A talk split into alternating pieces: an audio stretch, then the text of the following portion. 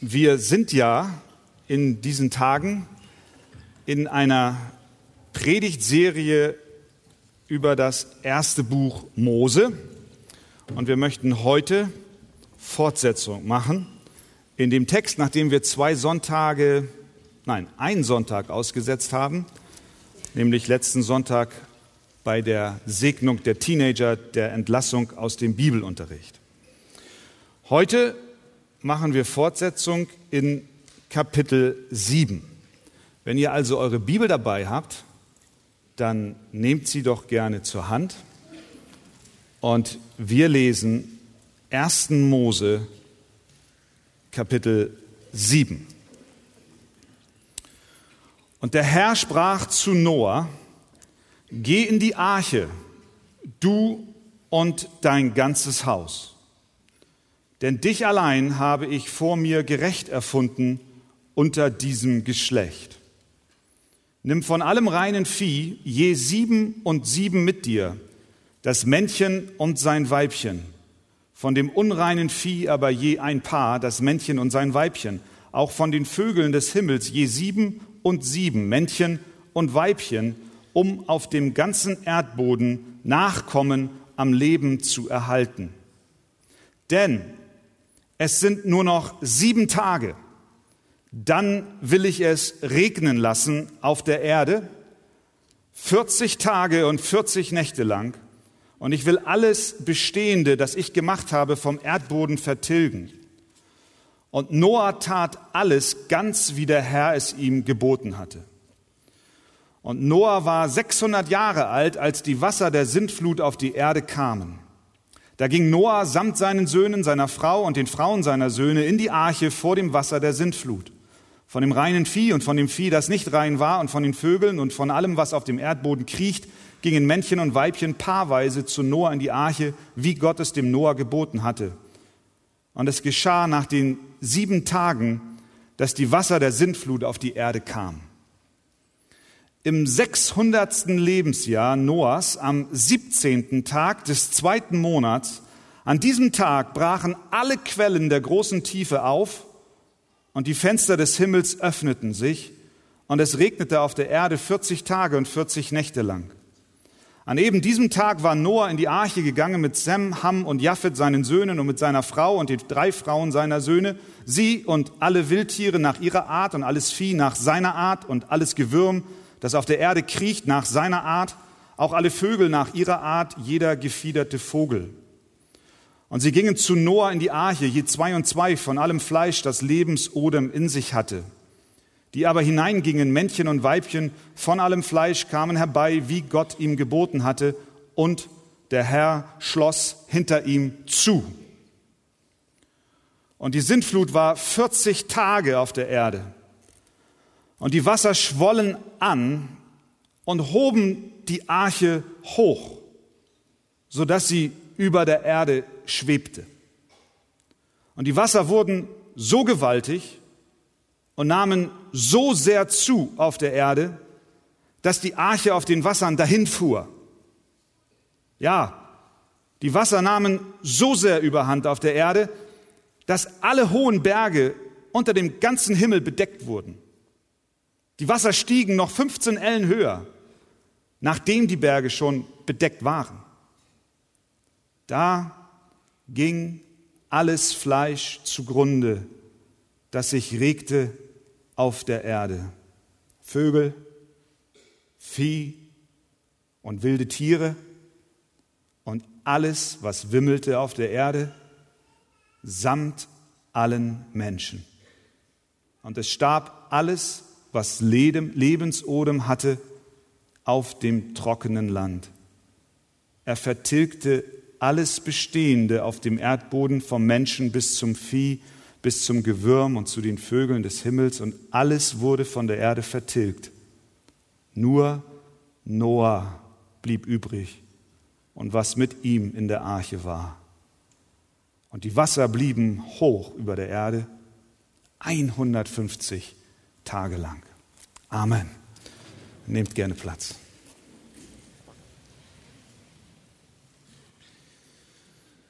Das ist der Bericht von der großen Sintflut, die über den gesamten Erdball kam. Kein Mensch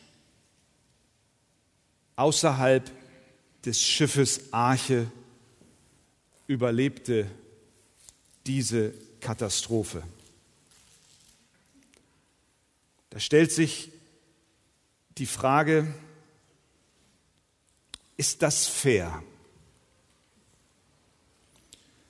Ist es in Ordnung, dass Gott solch furchtbare Wassermassen freisetzt, um, wie er es selber sagt, die Menschen zu richten? Auf die Frage nach der Gerechtigkeit Gottes gibt uns die Bibel deutlich Antwort. Dein Thron, o oh Gott, bleibt immer und ewig. Das Zepter deines Reiches ist ein Zepter des Rechts. Psalm 45, 7. Der Herr ist gnädig und gerecht. Ja, unser Gott ist barmherzig. Psalm 116, Vers 5. Gott identifiziert sich in diesem Gesamtbericht der Flut als der, der sie initiierte. 1. Mose 6, 17, einige Verse zuvor heißt es, denn siehe, ich will die Wasserflut über die Erde bringen, um alles Fleisch, das Lebensodem in sich hat, zu vertilgen. Warum, Gott? Warum? Warum willst du das tun? Die Antwort, darüber haben wir in der letzten Mose-Betrachtung gesprochen, finden wir im 1. Mose 6, Vers 5. Dort gibt Gott uns den Grund an, warum er so handelt. Als aber der Herr sah, dass die Bosheit des Menschen sehr groß war auf der Erde und alles Trachten der Gedanken seines Herzens alle Zeit nur böse, da reute es den Herrn, dass er den Menschen gemacht hat. Und er sprach, ich will den Menschen, den ich erschaffen habe, vertilgen. Die Bosheit in den Tagen damals, wir haben es gesehen, kam zu einem Höhepunkt. Die Menschheit war verseucht von der Sünde in dieser Welt. Heute ist es nicht anders. Wir alle haben uns von Gott abgewandt und wir alle wollen unserem Schöpfer nicht folgen. Das ist nicht neu. Schon Martin Luther, der Reformator, schrieb in seinem Katechismus über den Menschen ohne Gott. Und er nennt ihn, wie der Apostel Paulus es auch tut, den alten Menschen. Dieser Luther schrieb Folgendes. Was ist denn der alte Mensch, der Mensch ohne Gott? Das ist er, der uns von Adam an angeboren ist, der zornig, gehässig, neidisch, unkeusch, geizig, faul, hoffärtig, ja ungläubig, von allen Lastern erfüllt ist und von Natur nichts Gutes in sich hat. Das ist die Lehre der Heiligen Schrift von der Sünde, die durch Adam zu uns allen gekommen ist. Niemand ist davon ausgenommen. Und so dient uns die Flut hier im ersten Mose heute als eine Warnung für das, was jeden von uns ganz persönlich, ganz individuell erwartet. Denn die Bibel sagt, dass der Tag kommen wird, an dem wir uns alle, jeder Einzelne vor Gott verantworten müssen. Und so gewiss, Hebräer 9, 27, es den Menschen bestimmt ist, einmal zu sterben, danach aber das Gericht. So sicher es ist, dass wir alle einmal sterben. Und ich glaube, es sei denn, Gott kommt vorher, Christus kommt vorher und holt uns zu sich heim. Aber wir alle gehen davon aus, wenn das nicht vorher geschieht, dass wir sterben werden. So sicher, sagt der Hebräerschreiber, kommt das Gericht. Das Gericht Gottes. Wenn wir dann keine Arche haben, in der wir uns bergen können, dann sind wir verloren. Inmitten dieses gerechten Handelns Gottes sehen wir jetzt aber die Barmherzigkeit und die Güte unseres Herrn leuchten. Denn obwohl Noah, genau wie alle anderen auch, von dieser Sünde des Adam infiziert war und eigentlich unter dasselbe Flutgericht fallen müsste, fand er was? Gnade bei Gott, Hoffnung bei Gott, Rettung durch Gott. Die Bibel sagt, das ist, das ist die Kernbotschaft. Die Bibel sagt, dass auch für dich eine Rettungsarche vorhanden ist vor dem kommenden Gericht Gottes. Das ist kein Kasten aus Holz, in dem du dich verstecken kannst, sondern die Arche Gottes ist der Sohn des lebendigen Gottes.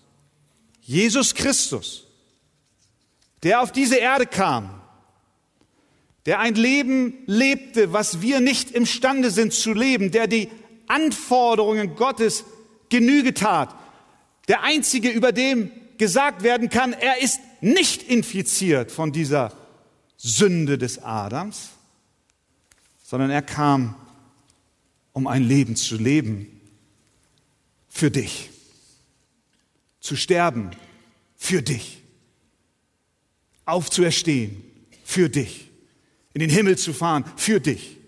Und nun sitzt er zur Rechten Gottes des Vaters und er betet für dich. Gott hat uns mit Jesus ein Rettungsschiff gebaut. Die entscheidende Frage heute Morgen lautet, bist du schon eingestiegen oder stehst du noch vor der Tür? Vers 1. Gott sagte zu Noah, geh, geh, geh in die Arche. Das war der entscheidende Rettungsruf. Das war der entscheidende, alles verändernde Ruf, der sich abhebt von all den Rufen, die Noah in den Jahren zuvor von sich gab und an seine Mitmenschen gerichtet hat. Noah musste wahrscheinlich viele Jahrzehnte an der Arche bauen. Es war nicht die Blom- und Vosswerft oder die Meierwerft in Papenburg, wo man mal eben ein Schiff zusammenschweißt. Noah brauchte lange Zeit, um dieses große Schiff zu bauen. Und dieses Schiff, diese Baustelle, dieses Trockendock war schon an sich ein Ruf an die Menschen. Denn jeder, der es sah, hat doch gedacht, Noah, du bist doch verrückt. Was, was machst du da? Du baust auf dem Trockenen ein Riesenschiff und erzählst uns, das ist für alle Tiere. und lädst uns ein, mit hineinzugehen. Du hast doch eine, eine Niete, eine Schraube locker. Es war eine Botschaft, es war ein Ruf. Allein die Baustelle war ein Ruf an die Menschen. Nicht nur das, sondern auch das, was Noah sagte, war ein Ruf. Kommt, tut Buße, kehrt um, glaubt Gott, dem, was er mir gesagt hat, dass das Gericht kommt. Petrus nennt Noah in 2. Petrus 2, Vers 5 einen Verkündiger der Gerechtigkeit. Er heroldete, er sprach, er, er machte aufmerksam. Er saß nicht einfach irgendwo hinter einem Hügel und baute im Geheimen unter einer Riesenplane ein Schiff, damit es bloß keiner mitkriegt. Nein, er war ein Verkündiger der Gerechtigkeit. Er predigte viele Jahrzehnte. Er sprach von dem, was Gott ihm sagte. Er lud zur Umkehr ein. Dieser Ruf ging an alle Menschen. Und doch hörten am Ende nur die Mitglieder seiner Familie wirklich hin. Am Ende, und wir haben es am letzten Sonntag gehört, als wir über Samuel sprachen, und wir haben es am Ostersonntag gehört, als wir über Maria Magdalena sprachen, und wir sehen es auch hier wieder, am Ende ist ein persönlicher Ruf notwendig. Noah, Zeit ist da. Geh in die Arche. Wir können auf den Straßen predigen, wir können auch im Fernsehen sprechen, wir können Zeugnis ablegen vor, von Gott, von seiner Kraft, vor Freunden, vor Nachbarn, vor Arbeitskollegen. Wenn aber Gott nicht persönlich spricht, wenn er nicht persönlich dich ruft, dann wird nichts geschehen. Noah, komm, geh in die Arche. Hat Gott nicht auch schon zu dir persönlich gesprochen? Redet er nicht auch gerade jetzt zu dir? Was hindert dich zu gehen? Höre genau hin. Das ist ein persönlicher Ruf. Zweitens, der Ruf, den Gott hier ausruft, hat ein Ziel, nämlich geh in die Arche.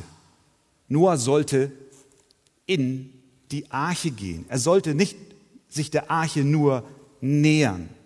Er musste durch eine Tür in das Innere des Schiffes hineingehen.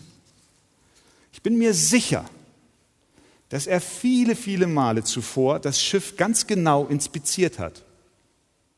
Ich möchte nicht wissen, wie oft er schon um diesen Kasten herumgegangen ist, um zu prüfen, ob das wirklich dicht ist. Denn er wollte doch nicht, dass das Wasser eindringt. Er war nach den vielen Jahren getaner Arbeit sicher auch zufrieden mit dem Werk, denn es war ohne Zweifel ein imposantes Gebilde, das Gott da geplant hat. Aber jetzt war der Punkt gekommen, wo alle Untersuchungen und alle Begutachtungen zu einem Ende finden mussten. Und Noah musste jetzt sagen, okay, ich habe es geprüft, jetzt gehe ich hinein, jetzt mache ich den Schritt und gehe durch die Tür. So geht es auch uns in unserer Position heute vor dem lebendigen Gott. Wir haben gehört, die Flut wird unweigerlich kommen, so sicher wie unser Tod. Es ist gut, wenn wir das Schiff betrachten. Es ist richtig, wenn wir es von allen Seiten ansehen, wenn wir Christus anschauen, wenn wir schauen, was er sagt, wenn wir, wenn wir in die Gemeinde kommen, wenn wir Gottesdienste besuchen. Es ist gut, wenn wir Lieder singen. Es ist gut, wenn wir Texte auswendig lernen. Aber es muss der Moment kommen, wo wir persönlich reingehen in die Arche. Solange du Jesus nur bewunderst, solange du Jesus nur bewunderst, solange er für dich nicht mehr ist als ein guter Menschenfreund, solange schaust du ihn dir nur von außen an und bist noch nicht in die Arche der Rettung hineingegangen. Der Herr sprach zu Noah, geh in die Arche. Bewundere sie nicht nur, sondern geh durch den Glauben in die Arche hinein. Geh durch den Glauben durch die geöffnete Tür hindurch. Es war ein persönlicher Ruf, es war ein Ruf mit einem Ziel, geh hinein. Und dieser Ruf beinhaltete auch, dass Noah jetzt handeln musste und nicht zögern sollte. Gott selbst hatte die Grundlage für die Rettung gegeben. Denn in 1. Mose Kapitel 6 sagt er in Vers 18, aber mit dir will ich meinen Bund aufrichten und du sollst in die Arche gehen. Aber nun war der Punkt gekommen, wo Noah handeln musste, wo Noah konkret werden musste, wo Noah gehorchen musste. Es hätte ihm nichts gebracht, wenn er nur bis zur Türschwelle gegangen wäre, um die Lage abzuchecken. So machen das viele Menschen heute auch. Sie sind fromm berührt und haben so das Empfinden, dass mit Jesus, das mit der Bibel und das mit der Kirche ist gut. Da ist was Wahres dran und sie nähern sich dem Rettungsschiff und kommen bis zur Schwelle. Und ein Bein stellen sie über die Schwelle und mit dem anderen bleiben sie noch auf dem trockenen Land. So, zum einen wollen sie noch die Zeit auskosten, auf dem Land zu leben und vielleicht noch mal für einen Spaziergang rauszugehen. Und dann sagen sie, und wenn die Flut kommt, dann habe ich Zeit genug, das Bein reinzuziehen und dann wird die Tür schon zugehen. Sie sind nicht klar in ihrer Positionierung. Das ist ein Phänomen, was durch die Bibel hinweg uns immer wieder begegnet. Das Volk Israel war auch phasenweise ähnlich. Immer wieder. Elia trat vor das Volk und sprach, wie lange wollt ihr auf beiden Seiten hinken? Das ist so ein Hinken. Ist der Herr Gott, so folgt ihm nach. Ist es aber Baal, so folgt ihm. Sieben Tage bevor die Flut kam, sollte Noah schon hineingehen. Es war noch keine Flut zu sehen. Natürlich kann man dann sagen, Mensch Noah, ich verstehe, wenn du an der Schwelle stehen bleibst, denn niemand will seiner Freiheit beraubt werden, die frische Luft und der schöne Spaziergang, warum soll ich denn sieben Tage vorher schon reingehen? Viele Menschen leben so. Sie möchten sich möglichst nahe an der Arche aufhalten, aber nicht hineingehen. Sie kommen in den Gottesdienst, besuchen die Kirche, schauen sich die Bibel an, aber sie gehen nicht in die Arche hinein. Wie ist es mit dir? Meinst du, es gibt später noch genügend Möglichkeiten, in das Rettungsschiff zu gehen? Hältst du dich in der Nähe von Christus auf, bist aber noch nicht im Glauben durch die Tür gegangen? Der Ruf Gottes ist ein, ein Ruf zum Handeln. Er hat die Basis gelegt. Er hat gesagt, ich will einen Bund mit dir schließen, aber jetzt nur geh. Gott fordert dich auf, geh. Jetzt fragst du, das ist eine wichtige Frage, ja, wie kann ich, wie kann ich denn gehen?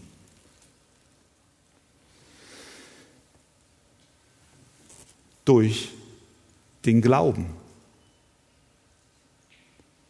Römer 10, Vers 9 gibt uns eigentlich eine Anleitung, wie du Rettung findest.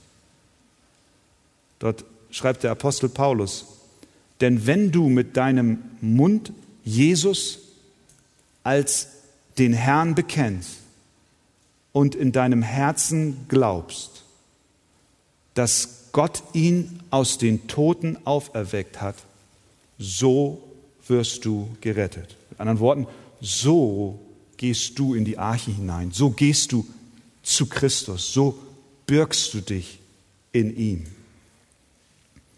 Denn mit dem Herzen glaubt man, um gerecht zu werden, und mit dem Mund bekennt man, um gerettet zu werden.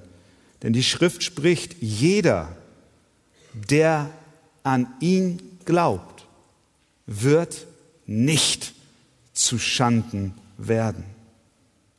Jeder, Vers 13, der den Namen des Herrn anruft, wird gerettet werden. Jesus selber sagt von sich, ich bin die Tür. Wenn jemand durch mich hineingeht, wird er gerettet werden. Und er sagt, wer zu mir kommt, den werde ich nicht hinausstoßen. Ich glaube, der Appell dieses Textes heute Morgen an dein Herz ist, folge dem Ruf Gottes. Glaube, vertraue, lass los. Glaube, auch wenn du noch keine Flut siehst. Vertraue, auch wenn der Himmel noch blau ist und noch keine Wolke am Himmel zu sehen ist. Das ist Glauben. Christus vertrauen, dass er für dich zur Arche der Rettung geworden ist. Ich wünsche mir von Herzen, dass das in unsere Herzen fällt und wir lebendig werden durch diesen Glauben an Christus. Amen. Amen. Ihr Lieben, jetzt stehen wir noch mal auf und wir lesen 1. Mose Kapitel 8. Da gedachten Gott an Noah und an alle Tiere und an alles Vieh, das bei ihm in der Arche war. Und Gott ließ einen Wind über die Erde wehen, so dass die Wasser fielen. Und die Quellen der Tiefe wurden verschlossen samt den Fenstern des Himmels und dem Regen vom Himmel wurde Einhalt geboten. Und die Wasser über der Erde nahmen mehr und mehr ab, so dass sie sich vermindert hatten nach 150 Tagen. Und die Arche ließ sich auf dem Gebirge Ararat nieder am 17. Tag des siebten Monats. Und die Wasser nahmen immer weiter ab bis zum zehnten Monat. Am ersten Tag des zehnten Monats konnte man die Spitzen der Berge sehen. Und es geschah nach Verlauf von 40 Tagen, dass Noah das Fenster an der Arche öffnete, das er gemacht hatte, und er sandte den Raben aus. Der flog hin und her, bis das Wasser auf der Erde vertrocknet war. Danach sandte er die Taube aus, um zu sehen, ob die Wasser sich verlaufen hätten auf der Fläche des Erdbodens. Aber die Taube fand keinen Ort, wo ihr Fuß ruhen konnte. Da kehrte sie zu ihm in die Arche zurück, denn es war noch Wasser auf der ganzen Erdoberfläche. Da streckte er seine Hand aus und ergriff sie und nahm sie wieder zu sich in die Arche. Und er wartete noch weitere sieben Tage, dann sandte er die Taube wieder von der Arche aus, und die Taube kam zur Abendzeit wieder zu ihm, und siehe, sie hatte ein frisches Ölbaumblatt in ihrem Schnabel. Da erkannte Noah, dass das Wasser sich verlaufen hatte auf der Erde. Und nachdem er noch weitere sieben Tage gewartet hatte, sandte er die Taube wieder aus. Da kam sie nicht mehr zu ihm zurück. Und es geschah im 600. Jahr, am ersten Tag des ersten Monats, da waren die Wasser von der Erde weggetrocknet. Und Noah entfernte das Dach von der Arche und schaute und siehe, die Fläche des Erdbodens war trocken. Und im zweiten Monat, am 27. Tag des Monats, war die Erde ganz trocken geworden. Da redete Gott zu Noah und sprach, Geh aus der Arche du und deine Frau und deine Söhne und die Frauen deiner Söhne mit dir. Alle Tiere, die bei dir sind, von allem Fleisch, Vögel, Vieh und alles Gewürm, das auf der Erde kriecht, sollen mit dir hinausgehen und sich regen auf der Erde und sollen fruchtbar sein und sich mehren auf der Erde. So ging Noah hinaus samt seinen Söhnen und seiner Frau und den Frauen seiner Söhne, alle Tiere, alles Gewürm und alle Vögel, alles, was sich regt auf der Erde nach seinen Gattungen, das verließ die Arche. Noah aber baute dem Herrn einen Altar und nahm von allem reinen Vieh, von allen reinen Vögeln und opferte Brandopfer auf dem Altar. Und der Herr roch den lieblichen Geruch. Und der Herr sprach in seinem Herzen, ich will künftig den Erdboden nicht mehr verfluchen, um des Menschen willen, obwohl das Trachten des menschlichen Herzens böse ist von seiner Jugend an. Auch will ich künftig nicht mehr alles Lebendige schlagen, wie ich es getan habe. Von nun an sollen nicht aufhören Saat und Ernte, Frost und Hitze, Sommer und Winter, Tag und Nacht, solange die Erde besteht. Amen. Nehmt gerne Platz. Nun hatte es also 40 Tage und 40 Nächte geregnet. Die Erde tat sich auf und Wasser schoss aus allen Quellen hervor. Die Arche schwamm hoch oben auf der Flut. In ihr Noah mit Frau, drei Söhnen, drei Schwiegertöchter sowie die Tiere. Die alte Welt des Adam war erloschen, aus, vorbei, für immer. Noah lebt. Er ist lebendig und sicher in der Arche. Da lesen wir in Vers 1, da gedachte Gott an Noah. Wenn Gott an seine Kinder denkt. Und in diesem Fall an Noah denkt, dann heißt das nicht, dass er bei sich sagt, oh, oh, da war doch noch jemand, irgendwo da beim Ararat in der Nähe, den hätte ich beinahe vergessen. Das ist nicht, was die Bibel meint, wenn sie davon spricht, dass Gott seiner Kinder gedenkt. Gott vergisst seine Schöpfung nicht. Viel weniger noch seine Kinder. Tut er nicht. Nein, wenn Gott gedenkt, dann ist dieses Gedenken Ausdruck seiner Treue. Denn er hatte Noah versprochen, bevor die Flut kam, dass er mit ihm einen Bund aufrichten will, er soll in die Arche gehen und seine Familie mit ihm, weil ich will einen Bund mit dir schließen. Er hat Noah eine Verheißung gemacht. Er hat Noah ein Versprechen gegeben. Noah, du sollst gerettet werden. Ich schließe einen Bund mit dir. Dass Gott nun an Noah denkt, bedeutet nichts anderes, als dass er seiner Treue und seiner Zuverlässigkeit Ausdruck verleiht. Nicht, weil er ihn vergessen hat, sondern weil er sich zu seinem Wort stellt. Er sagt, Noah, ich habe dir eine Verheißung gegeben und ich führe sie aus. Mein Wort steht.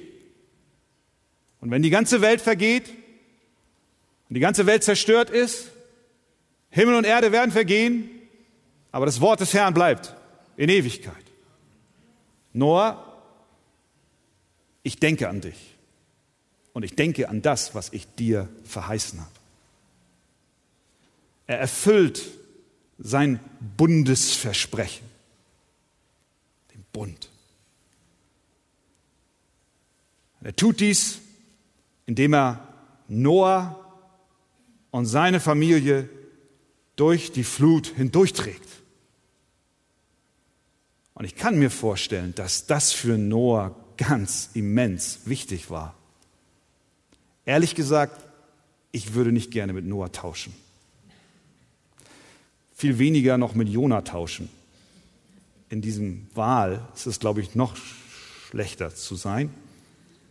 Aber 150 Tage in einem Kasten auf dem Wasser schwimmen, nicht wissen, wie der Wasserstand gerade ist, fünf Monate auf einen Hinweis warten, dass die Flut zurückgeht. Er sah kein trockenes Land. Vielleicht wird er sich auch gefragt haben, Herr, werde ich in diesem schwimmenden Sarg sterben? Werde ich in diesem knarrenden Boot meinen letzten Atemzug tun? Herr, Hast du mich vergessen? Ich weiß nicht, mit wie vielen Tagen Noah gerechnet hat. 150 Tage ist eine lange Zeit, fünf Monate. Da klopfen Zweifel an. Gott, wo bist du? Ich höre nichts von dir. Oder diese berühmte Frage, die wir alle kennen, wie lange noch, Herr? Wie lange noch? Aber in der Zwischenzeit hatte Gott Noah nicht vergessen. Gott kann seine Kinder nicht vergessen, auch wenn es aus menschlicher Perspektive oft den Anschein hat. Gott, Herr, wie lange noch? Aber die Wahrheit, die ich dir heute Morgen zurufen möchte, ist, Gott gedachte an Noah. Er denkt auch an dich. Er hält sein Versprechen. Als das Volk Israel in der Sklaverei in Ägypten war, da hatten sie Millionen Gründe daran zu zweifeln, ob Gott wohl sein Versprechen, was er Abraham gab, einhalten wird. Da war kein Hoffnungssignal in der Sklaverei, in dem täglichen Arbeiten, in der Gefangenschaft, in dem Leid, in der Not. Da seufzten und schrien sie zu Gott. Und ihr Geschrei über ihre Knechtschaft, lesen wir, kam vor Gott. Und Gott erhörte ihr Wehklagen und Gott gedachte an seinen Bund mit Abraham, Isaak und Jakob. Und Gott sah auf die Kinder Israels und Gott nahm sich ihrer an. Der Herr vergaß auch Hannah nicht, die sich so sehr ein Kind wünschte, aber keines bekam. Als sie oben bei Eli in Silo war, da betete sie. Und hinterher lesen wir, und der Herr gedachte an sie. Und sie bekam Samuel, einen großen Mann Gottes. Der Herr gedenkt an seine Kinder, er gedenkt, er erinnert sich an den Bund, den er mit ihnen geschlossen hat. Und so ist es für jeden Christen heute auch. So ist es auch für dich. Wenn du im Glauben vereint bist, durch Christus, mit dem Vater im Himmel, dann hat der Herr mit dir einen Bund der Gnade geschlossen. Und er hält sein Versprechen. Er trägt durch. Er hält fest. Fühlst du dich von Gott vergessen? Sind es jetzt schon mehr als 150 Tage, in denen du auf Antwort wartest? Der Herr hat verheißen, sich über dich zu erbarmen. Jesaja 49, 15. Kann auch eine Frau ihr Kind vergessen, dass sie sich nicht erbarmt über ihren leiblichen Sohn, selbst wenn sie ihn vergessen sollte? Und jetzt sagt Gott was. Ich will dich nicht vergessen. Ich will dich nicht vergessen. Gott gedenkt an seine Kinder. Wir haben vorhin das schöne Lied gehört. Bleibend ist deine Treu. All meinen Mangel hast du mir gestillt. Bleibend ist deine Treu. Morgen für morgen dein Sorgen ich sehe. Er sieht uns. Und er ist treu. Aber diese Treue Gottes wird uns nicht in jedem Augenblick so deutlich. Da können, kann jeder von uns erzählen, wie es Phasen auch der Dunkelheit gab. Wie Noah in diesem Kasten. Und bei ihm war es auch so. In Versen 6 bis 14 hält Noah Ausschau nach einem Zeichen, ob er denn nun die Arche verlassen könne. Er möchte heraus. Ich kann mir vorstellen, dass die Situation nicht unbedingt erstrebenswert war mit all den Tieren dort. Mit dem Geruch, mit der Arbeit, mit der Frage, wie lange hält das Futter noch? Wie viele Tage können wir noch hier drinnen überleben? Begrenzter Raum, nicht nur für die Tiere, sondern auch für die Familie. Er öffnet ein Fenster, aber er sah nichts, keine Ebene, kein Land. Er weiß nicht, wie weit die Wasser gesunken sind. Wir gucken heute im Rückblick und sagen, ach na ja, Noah, sind doch nur 150 Tage, aber steck da mal drin. Du weißt nicht, wie lange noch. Du weißt nicht, wie es endet. Genau wie du fühlst. Du weißt nicht. Du fragst dich auch, wie geht's weiter? Aber was wir lernen aus dieser Begebenheit ist, dass Gott von uns erwartet, dass wir mit Geduld und Hoffnung auf ihn warten. Das ist das Muster, was wir hier in Kapitel 6 bis 9 erkennen. Gott, gibt, Gott befiehlt und Noah gehorcht. Gott sagt und Noah tut. Gott spricht aus und Noah vertraut. Noah tut nichts, bis Gott es nicht befiehlt. Noah ist bestrebt, herauszukommen, aber er, er tut es nicht aus eigener Initiative oder Kraft. Er möchte wissen, ob das Land wieder zu sehen ist. Er möchte wissen, ob das Wasser zurückgeht. Er will die Arche verlassen, aber er tut dies nicht über das Wort Gottes hinaus, sondern er wartet mit Glauben und Geduld. Auch wir dürfen lernen, in unseren Nöten und Versuchungen mit Glauben und Geduld und Hoffnung zu warten, bis Gott sagt, Vers 16, geh aus der Arche, du und deine Frau und die anderen mit dir. Vers 18, wie war es anders zu erwarten? So ging Noah heraus mit seinen Söhnen und mit seiner Frau und mit all den anderen.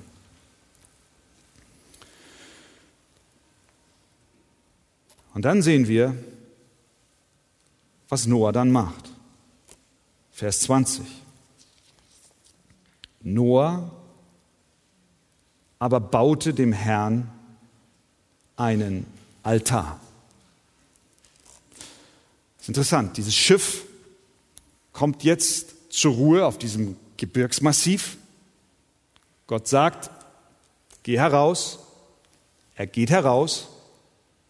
Und das allererste, was er macht, er baut Gott einen Altar. Er macht nicht zuerst Pläne für seine Zukunft.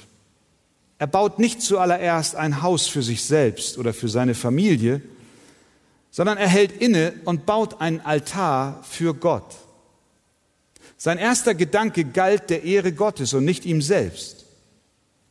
Seine erste Tat war, Gott ein Opfer zu bringen. Sein erster Gedanke ging hin zu Gott. Er war gottwärts gerichtet. Er brachte ein Opfer der Anbetung und des Dankes. Die Rettung vor dem Gericht, die Rettung aus dem Verderben brachte in ihm Anbetung hervor. Tiefe Dankbarkeit entspringt seinem Herzen. Und weil seine Anbetung aus dieser Dankbarkeit herauskam, lesen wir in Vers 21, und der Herr roch den lieblichen Geruch des Opfers. Gott nahm die Anbetung an, er akzeptierte das Opfer des Noah. Was lernen wir daraus? Unsere Anbetung ist immer eine Antwort auf das Handeln Gottes. Das sehen wir hier bei Noah. Er betet an, weil Gott zuvor gehandelt hat. Er preist ihn, weil Gott ihn gerettet hat. Und so ist es auch bei uns. So sollte es jedenfalls sein. Wir loben und preisen Gott besonders intensiv, wenn wir uns darüber im Klaren sind, wovor wir und woraus wir von ihm gerettet wurden. Unsere Herzen neigen sich in Anbetung vor unserem Herrn, besonders dann, wenn uns klar ist, wie großartig und wie einzigartig, wie besonders die Rettung ist, die er uns in Jesus Christus gebracht hat. Wenn wir das verstehen, unser Herzen das erfassen was wir in Jesus haben, dann werden wir nicht anders können, als ihm zu danken. Dann werden wir nicht anders können, als ihm zu loben. Mit unserem Leben, mit unserem Gesang, mit unserem täglichen Leben. Gottes Rettungstat ist das Öl auf das Feuer unserer Anbetung. Wenn wir uns allerdings an diesen Gedanken gewöhnen und sagen, naja, das habe ich schon seit Jahren gehört und irgendwie erkaltet das in mir. Und wenn wir meinen, dieses Evangelium von Jesus, das ist eine Nachricht, eine Botschaft, die für mich gilt, wenn ich zum ersten Mal zu Jesus komme, aber dann ist es eigentlich nicht mehr so wichtig. Dann wird auch die Flamme unserer Anbetung in unserem Herzen schwächer werden. Sie wird am Ende erlöschen. Noah konnte Gott ein wohlgefälliges Opfer bringen, eine Anbetung bringen, die dem Herrn wohlgefiel, weil er sich bewusst war, wovor und woraus er errettet wurde. Noah baute ihm einen Altar. Warum? Weil die Rettung so unglaublich war, weil ihm klar war, dass Gott allein hier eingegriffen hat. Meine Frage lautet, wie sieht deine Anbetung aus? Wie sieht meine Anbetung aus? Wie sieht dein Gesang aus? Deine persönliche Zeit mit Gott? Wie sieht es aus mit unserer gemeinsamen Anbetung in der Arche Hamburg-Stellingen? Lasst uns, wenn wir zusammenkommen, in dem Bewusstsein zusammenkommen, dass wir vor einer großen Katastrophe gerettet wurden. Dass wir nicht den Tod bekommen, den wir verdient haben. Und dann, wenn wir uns darüber im Klaren werden, werden wir auch eine Anbetung vor Gott bringen, die ihm wohlgefällt. Und zum Schluss. Der Herr roch den lieblichen Geruch, Vers 21, und sprach in seinem Herzen, ich will hinfort nicht mehr die Erde verfluchen. Hier sehen wir die Gnade Gottes. Die Sache ist abgeschlossen und Gott beschließt, so eine Flut will ich nie wieder senden. Jetzt könnte man natürlich denken, dass die ganze Aktion Wirkung gezeigt hat, dahingehend, dass ja jetzt nur noch ein paar Menschen leben, nämlich acht. Und dass deswegen von nun an eine Veränderung der Herzen stattgefunden hat und Gott deswegen sagt, ich werde nie wieder Gericht senden. Das ist aber nicht der Fall. Denn wenn wir den Text genau lesen, dann stellen wir fest, dass er sagt in Vers 21, ich will künftig den Erdboden nicht mehr verfluchen um des Menschen willen, obwohl das Trachten des menschlichen Herzens böse ist von seiner Jugend an. Sehen wir was? Es hat sich nichts geändert. Das Trachten des Herzens der Menschen ist auch nach der Flut böse. Dass Gott hier sagt, ich werde nie wieder so eine Flut senden, ist allein aus seiner Gnade begründet. Ich werde es nie wieder tun. Solange die Erde steht, soll nicht aufhören Saat und Ernte, Frost und Hitze, Sommer und Winter, Tag und Nacht. Das heißt mit anderen Worten, wir brauchen auch heute eine Rettung in Christus. Wir wollen ihm vertrauen, dass er uns nicht vergisst in unserer Not und dass wir am Ende ihm eine wirkliche Anbetung bringen. Gott möge uns helfen. Amen.